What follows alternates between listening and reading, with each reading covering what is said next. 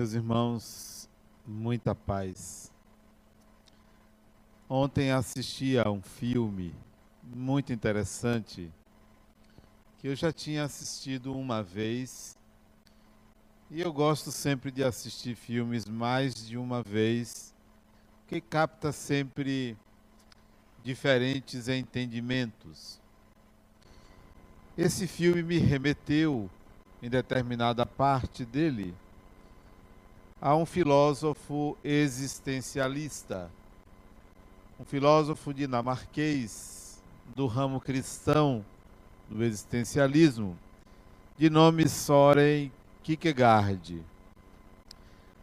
A obra de Kierkegaard é extensa, não daria para analisarmos, mas me chama a atenção numa síntese que ele fez num dos seus livros, ao dizer que o ser humano, palavras textuais, o ser humano foi feito para a felicidade. Algo simples, talvez lugar comum, talvez até banal dizer isto.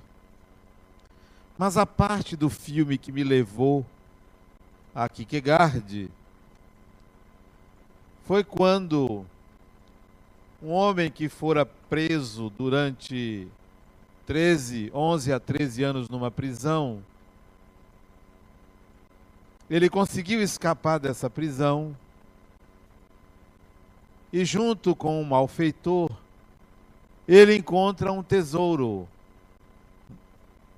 numa determinada ilha e fica muito rico, muito rico. E o companheiro dele, esse malfeitor, a quem ele devia a vida, disse assim: Patrão, você está rico agora, muito rico. Pode desfrutar o melhor que existe na vida.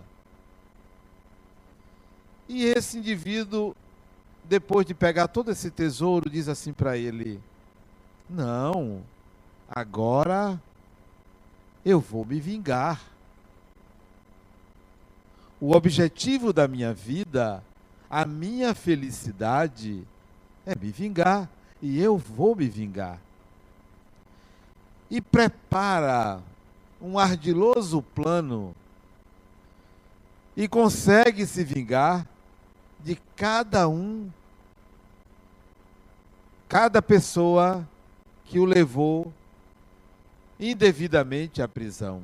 Uma vingança maravilhosa. Eu nunca vi uma vingança tão bem feita. Porque há vinganças que são tão pobres e essa foi muito bem feita, estilosa. Mas o ápice da vingança, quando ele está para dar o seu golpe fatal no seu principal algoz, ele é surpreendido com o amor. Ele não consegue deixar de amar uma pessoa daquele grupo que ele queria se vingar. E só para dizer o final do filme, porque é muito bom saber o final do filme. É muito bom.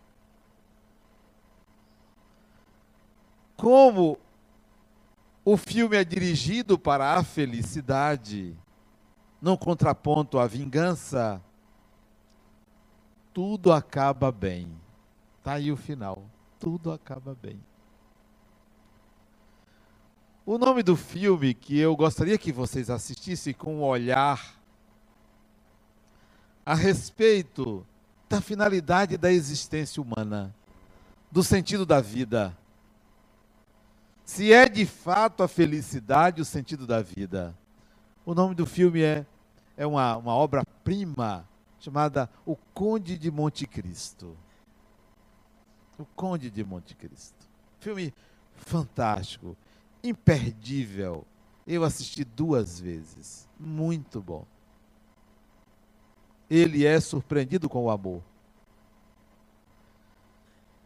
E quando ele propôs ante a riqueza a vingança, eu me lembrei de Kierkegaard. Há anos atrás, eu escrevi um livro. Um livro Água com Açúcar. Um livro de autoajuda chamado Felicidade Sem Culpa. Um livro que eu escrevi numa sentada. Foi 15 dias no meu consultório, eu escrevi. Era tão fácil, tão simples.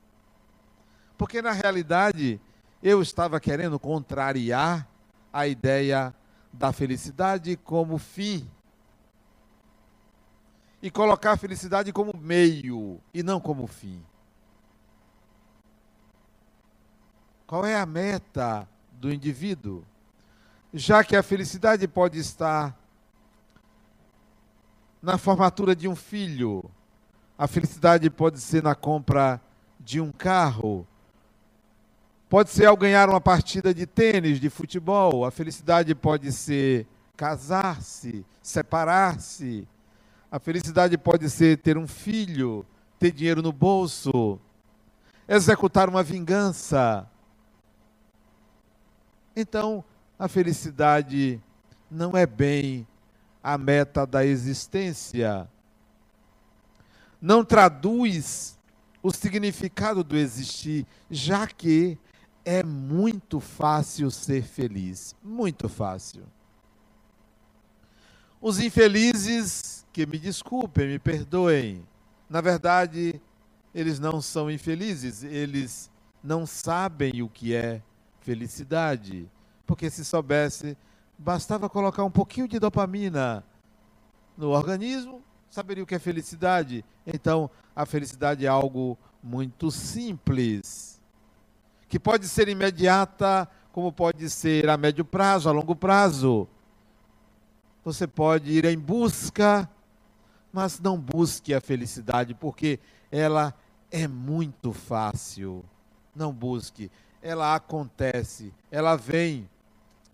Ela existe até independentemente do seu querer. Mas então, o que deve ser buscado?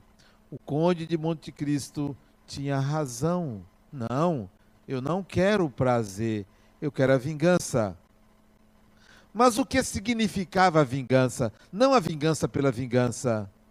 Ele buscava um sentido existencial inadequado, inconsequente, porque ele tinha ódio no coração. E o ódio no coração, porque ele era um homem extremamente inteligente, nobre, culto, ele encontrou o amor. E foi isto que deu sentido à vida dele. a razão da existência. Sim. Qual é o sentido da sua vida? Não se apresse. Não se apresse. É como perguntar a você: você acredita em Deus? Não se apresse em responder. Não tenha pressa. Porque a sua pressa em responder se você acredita em Deus vai lhe levar a uma resposta antiga, arcaica, inconsistente que é assim. Sim. Absolutamente você não disse nada. Porque o Deus que você acredita é antigo, é arcaico, foi delineado pela sua ignorância, pela cultura, pela influência do meio, pela influência de uma religião. Então, não se apresse em dizer que encontrou o sentido da sua vida, porque você vai responder algo que certamente é provisório, é pequeno. Você não deu tempo para entender o para que você existe. Você não se deu ao trabalho de encontrar-se, de perceber-se, de compreender-se. Você quer uma resposta imediata como eu já ouvi pessoas dizerem, eu vivo para os meus filhos, meus pêsames. Você vive para uma função. Ser mãe é uma função. Não é da essência do espírito. É preciso que você encontre a sua singularidade. Eu assisti um programa de rádio recentemente que a pessoa me citou meu nome. Segundo Adenauer, e disse algo que eu não disse. É interessante quando a pessoa vai traduzir o que você escreveu e traduz de forma inadequada. Ou eu me expressei mal, ou de fato nós colocamos uma lente particular em tudo que a gente percebe. Ele disse, segundo Adenauer, eu, só, eu dei risada. Eu dei risada. Porque ele não precisava usar meu nome em vão. Né? Em vão. Assim como a gente não deve usar o nome de Deus em vão, ninguém deve usar seu nome em vão. E ele disse na rádio que eu falei, que eu tenho dito, que todo mundo tem que ir para o inferno. Mas ele disse no bom sentido. Eu de fato já disse isso, mas é preciso que você contextualize. Se você não descer aos seus infernos, você não encontra uma razão para existir. Se você não descer à sua sombra, ao pior de você, você não encontra uma razão para existir. Porque toda cultura toda civilização tem lhe conduzido para o que você não é. Tem lhe feito acreditar numa coisa que você ainda não é. Tem dito a você que você deve se apresentar como você não é. Quando é que você vai se apresentar quando você é? Nunca, porque você não tem coragem para isto. Você não tem coragem. Quem aqui tem coragem de se mostrar quem é para qualquer pessoa? Para qualquer pessoa. Não temos. E aí escondemos uma parte extremamente fértil. O humus da vida está nessa parte negligenciada. Aí, ao invés de você encontrar uma razão para a sua existência, você quer simplesmente ser feliz. Baratamente. Equivocadamente. Equivocadamente. É preciso ter coragem. A felicidade não é a razão da existência humana. Para encontrar a razão da sua existência, é preciso você ter coragem coragem para se lançar, coragem para errar, coragem para se assumir. Coragem para se assumir. E para falar em coragem para se assumir, uma paciente me achou que eu era gay. Nenhum problema. Qual é o problema? Depois ela me disse: Não, Adenal, mas eu descobri que você não é gay. Eu disse, não tenha tanta certeza. Oxê. Que, quer dizer, a sexualidade, minha sexualidade está na mão da outra pessoa. Ela me pertence. Então deixei na dúvida. Assuma-se, assuma quem você é, quando for necessário. Quando for necessário. Por que você se esconde? Por que você se defende? Existe um princípio na psicologia junguiana chamado enantiodromia. Fácil palavra. Enantiodromia. Palavra simples, qualquer criança sabe o que é. Pergunte ali na creche, o que é enantiodromia? A criança vai dizer, tudo tende ao seu contrário. É o significado dessa palavra, que foi, que é antiga essa palavra, vem lá dos gregos. Tudo tende ao seu contrário. Se você afirma uma coisa, você está afirmando também o seu contrário. Tudo. Se você diz que algo é sim, você está dizendo imediatamente que existe um não. Se você diz que você é homem, você diz também que você é mulher. Se você diz que você é bom, você também diz que você é mau. Tudo tende ao seu contrário. Se você diz que você quer ser feliz, você está dizendo o que é infelicidade.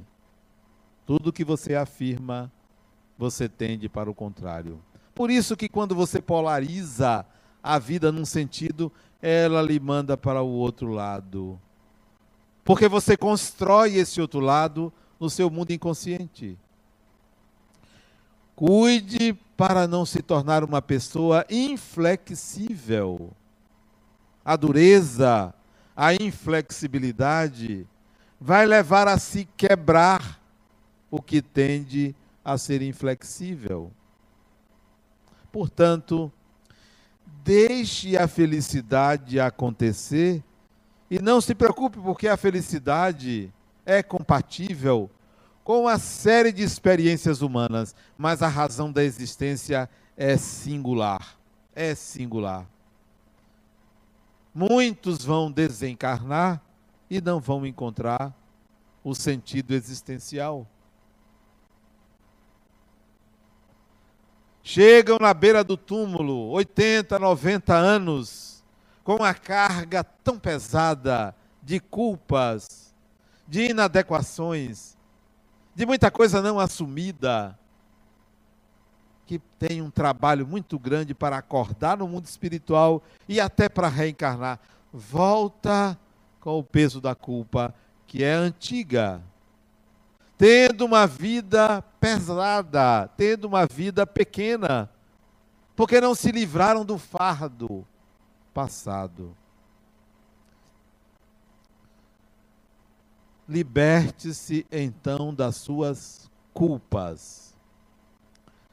Quais são as principais culpas que você tem? Quais são as suas culpas? Elas são construídas ou são abrigadas não só desde a infância, mas desde muitas encarnações muitas muitas. A principal culpa humana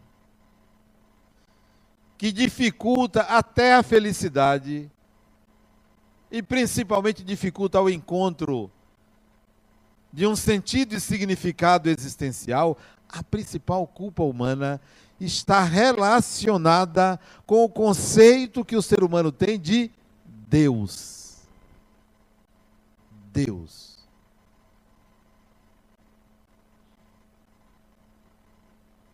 cuide para que o seu conceito de Deus não seja uma arma contra você.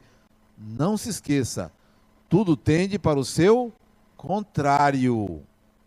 Tudo que você afirma sobre Deus, você abriga o contrário de Deus. A principal culpa humana está relacionada com o conceito que o ser humano tem de Deus. Um livro do espírito André Luiz, psicografado por Chico Xavier, chamado Respostas da Vida. Se eu não estou enganado, no capítulo 17,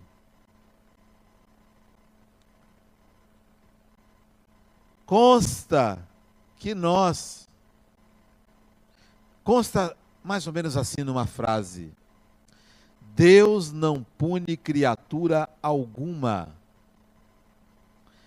É a própria criatura que se julga e se pune ante os falsos conceitos que tem a respeito de Deus. Se você considera que a justiça divina pune quando você erra, pode ter certeza que você vai se punir.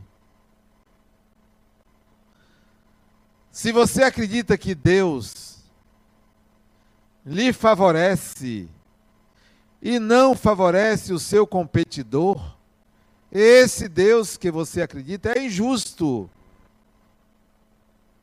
Você se torna então uma pessoa injusta por causa do conceito que você tem de Deus. sua culpa principal,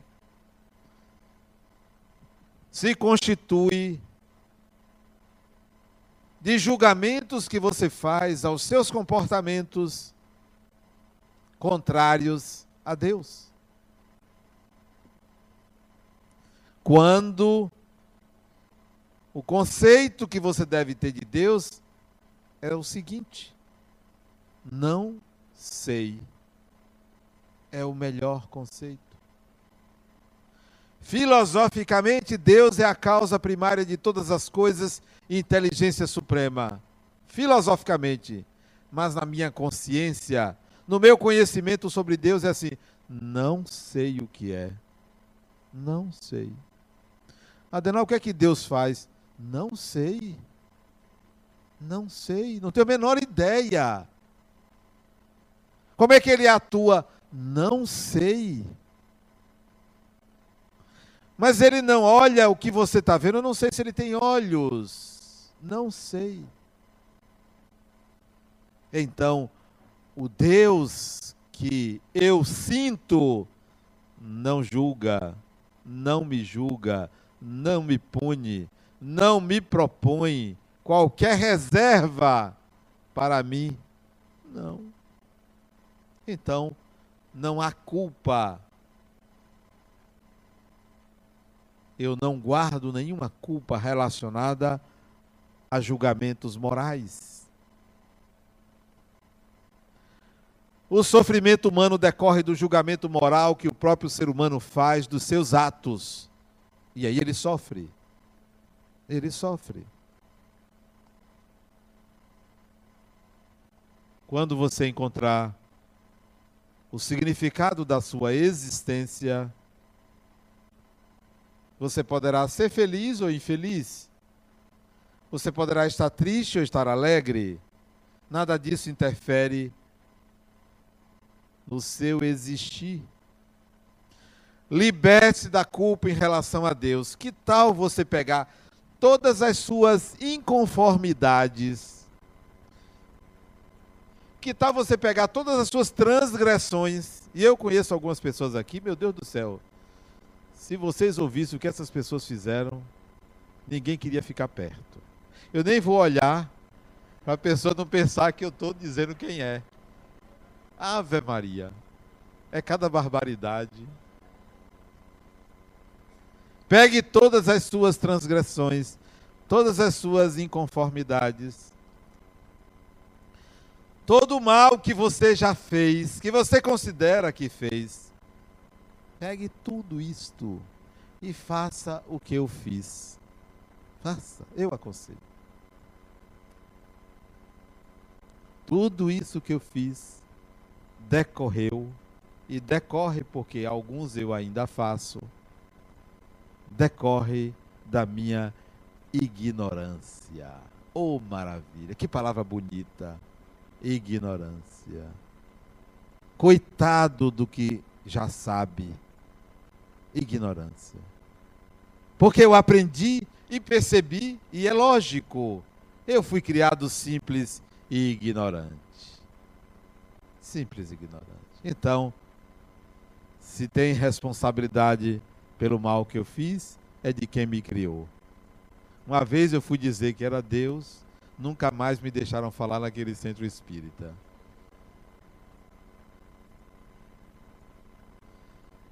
E esse indivíduo que eu ouvi no rádio, de segundo Adenal, ele disse várias coisas que eu disse.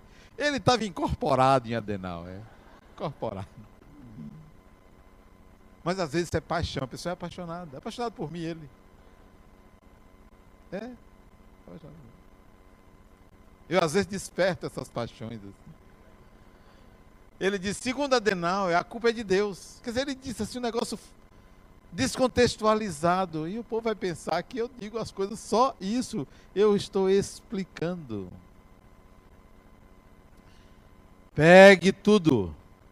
Aquilo que você fez na infância, na adolescência, então não escapa ninguém. Não escapa ninguém. Não é? Não, não escapa ninguém. Na adolescência a gente comete cada uma e sempre com medo, escondido. Na idade adulta, jovem, então, pegue tudo isso e diga: olha, eu fiz por ignorância. Pode se perdoar. Sério, a Vera. Pode se desculpar. Pode continuar fazendo e dizendo: Eu faço porque sou ignorante. Pode fazer.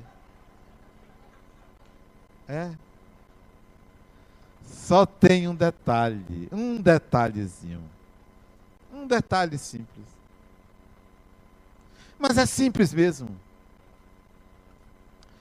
Tudo que eu fiz ou faço é por minha ignorância. Assuma a sua ignorância. Portanto, assuma as consequências dos seus atos. Mas as consequências não são punitivas. Consequências são realidades existenciais. Porque vamos admitir que o ano passado, ontem, ou hoje, ou há 20 anos atrás, eu falei mal de uma pessoa, coisa que aqui quase ninguém faz. Falei mal de fulano. Eu acredito isso à minha ignorância. Eu acredito isso à minha ignorância. E de vez em quando eu falo mal de um e de outro.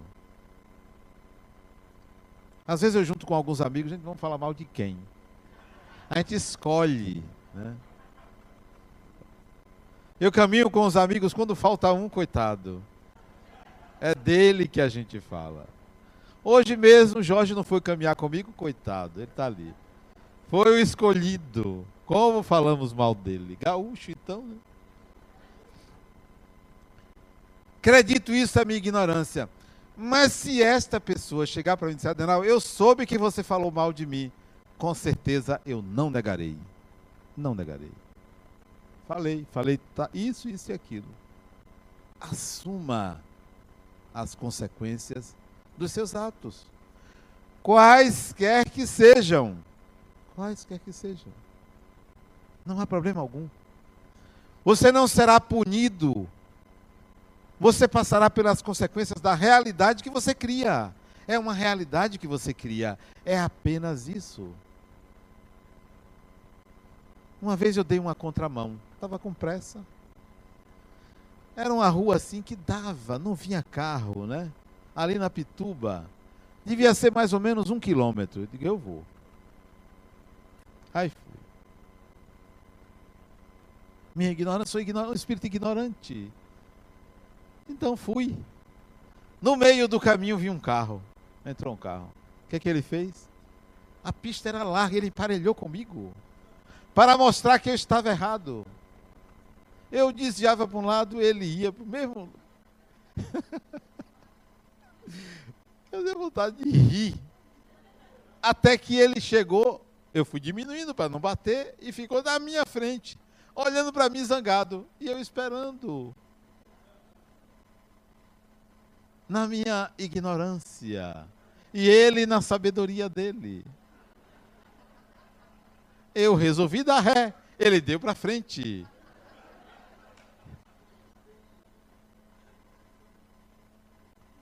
Eu digo, é hoje, né? Quando a gente... Mas eu, a minha pressa foi embora, porque não adiantava, porque se eu fosse enfrentá-lo, eu ia perder, né? Então eu esperei, fiquei ali. Ele lá vociferando, xingando, eu acho. Não dava para ouvir porque eu fechei os vídeos, né? Porque se ele saltasse, eu dava ré rápido e saía, né?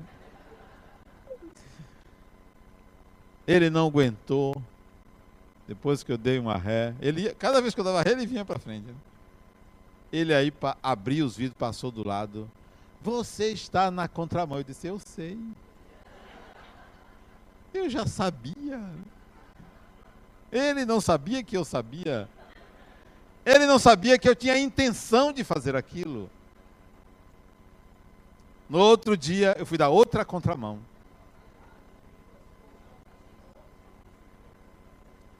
Quando eu virei a esquina, olha o guarda. Fez assim para mim. Pede uma escola ali na Pituba.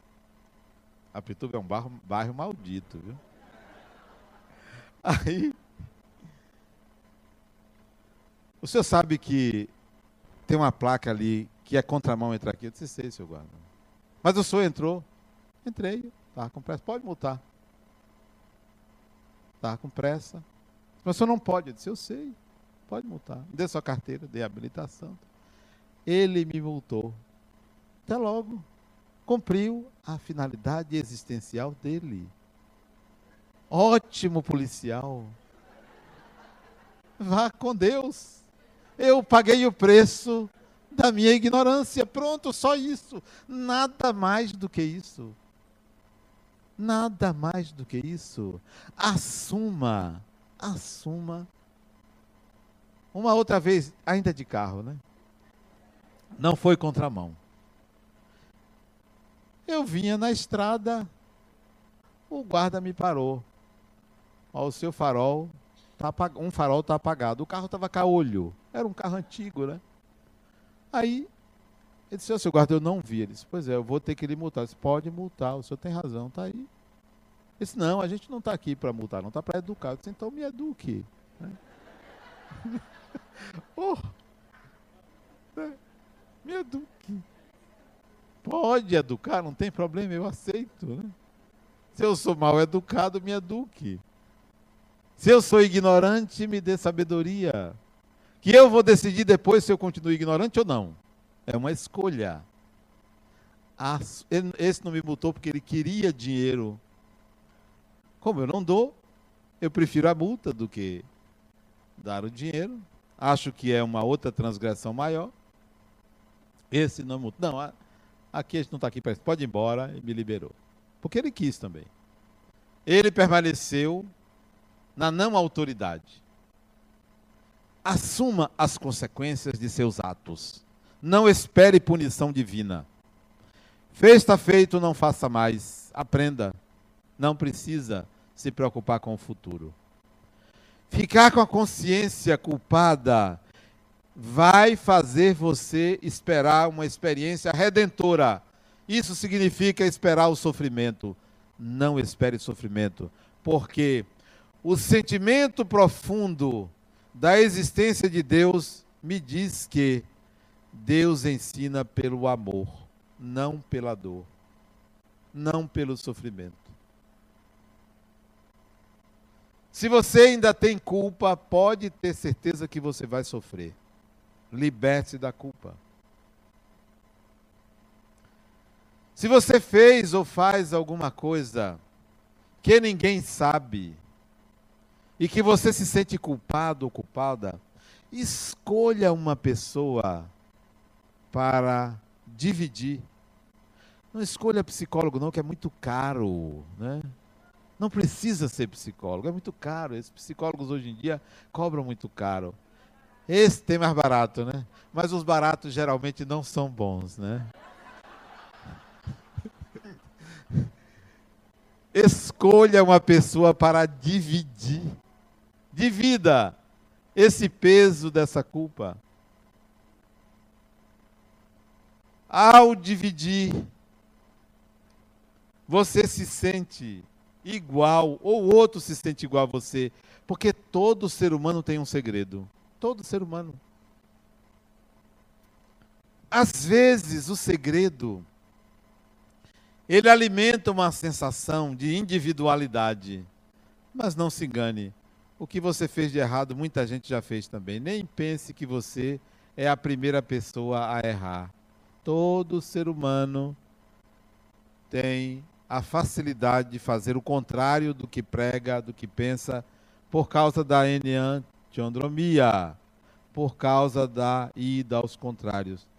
Quem convive com a lei, com a ordem, com a justiça, está muito mais perto da transgressão do que aquele que não convive com a lei, com a ordem, com a justiça. Então você caminha numa corda bamba. Saia da corda bamba e admita a capacidade de errar, de transgredir, como um fenômeno natural do existir humano.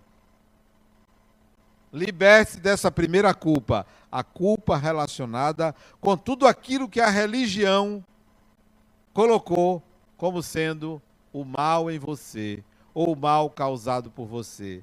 Admita para si mesmo: eu sou um espírito ignorante, estou aprendendo. Segunda regra para você encontrar o sentido existencial são regrinhas. Além dessa, de libertar-se da culpa. O mal que você recebe do outro, o mal que causa a você, você merece.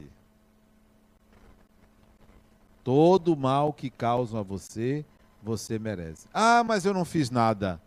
Engano seu. A gente só tem o que? Merece. Então, se alguém, alguém me agride, eu mereço. Pior para o outro, melhor para mim. Porque se eu tenho o que eu mereço, eu me enxergo. Então, se alguém me agride, eu enxergo a minha inferioridade. Se alguém me agride, aquela pessoa talvez não reconheça a sua inferioridade, mas muito obrigado pelo mal que você me faz, porque serve como baliza para o entendimento de quem eu sou. Agradeço-lhe pelo mal que você me fez. Você não sabe o bem que você me causou. Difícil aplicar isso, porque vem a raiva, vem o desejo de revide, vem a vingança do Conde de Monte Cristo, vem a vingança, que é a inferioridade Toda pessoa que lhe fez um mal, pode ter certeza que lhe provocou um bem. Qual é a mulher que não tem raiva da outra? Da outra.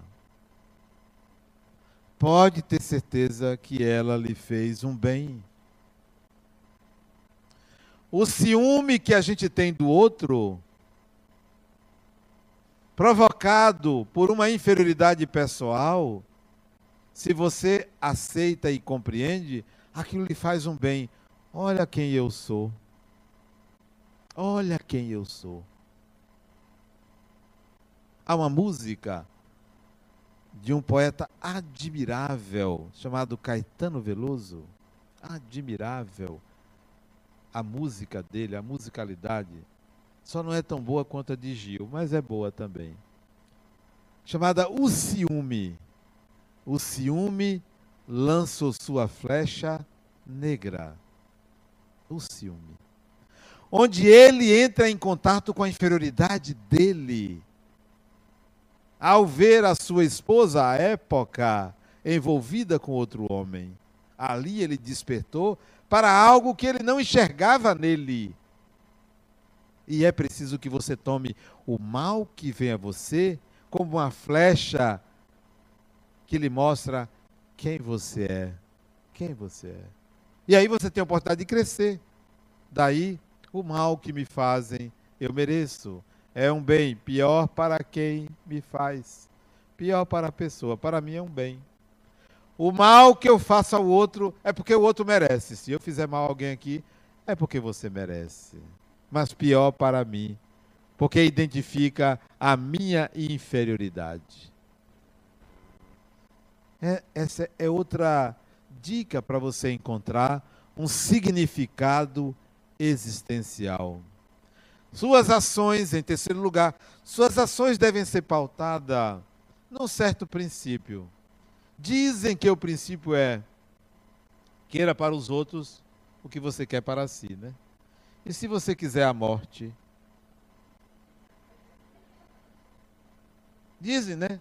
Queira para os outros que você quer para. E se você quiser sofrer, você deve querer isso para os outros. Então esse ditado ele é meio capcioso, né? Ou ambíguo.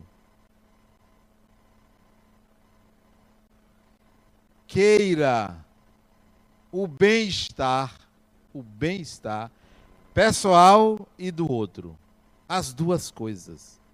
Eu não quero só o bem para o outro, eu quero também o bem para mim. Simultaneamente. Simultaneamente. Outra regrinha. Não espere do outro, não queira do outro o que ele não tem para lhe dar ou não quer lhe dar. Não queira do outro o que ele não tem para lhe dar ou não quer lhe dar. Não quero nada de você que você não queira me dar. Porque o que me pertence não está com você. Se você se apropria de algo que me pertence, aquilo vai voltar com certeza para mim. Porque se me pertence. Mas se tiraram de mim é porque não me pertence. Não queira do outro o que o outro não tem para lhe dar ou não quer lhe dar. Você convive bem, porque você não cria expectativas. Não exige educação do outro, porque o mal educado é o mal educado. Por que eu vou exigir educação? Se o outro não tem. Por que eu vou exigir que o outro me conheça, se nem eu mesmo me conheço? Nem eu mesmo me conheço. Eu fiz um depósito no banco terça-feira. E fui ver meu extrato na quarta-feira para ver se o dinheiro estava lá. Mera é, constatação, não estava, não apareceu. Digo, levaram meu dinheiro. E se eu vou esperar mais um dia? Aliás, não, foi segunda. Quando foi terça, não vi. E se eu vou esperar até amanhã? Quando foi quarta, não apareceu. Eu digo, o banco engoliu meu dinheiro. Como eu tinha o recibo, eu fui no banco. Ó, esse dinheiro não apareceu na minha conta. Aí a mocinha disse: fale com aquele gerente ali. Aí eu falo com ele: ele disse, não é comigo, é com aquele outro. Aí eu disse: espere um momento que é com aquele de lá. Ele está ocupado, você aguarde. Eu aguardei uma meia hora lá, aproveitei, fiquei no celular, que hoje é uma ferramenta fantástica de distração.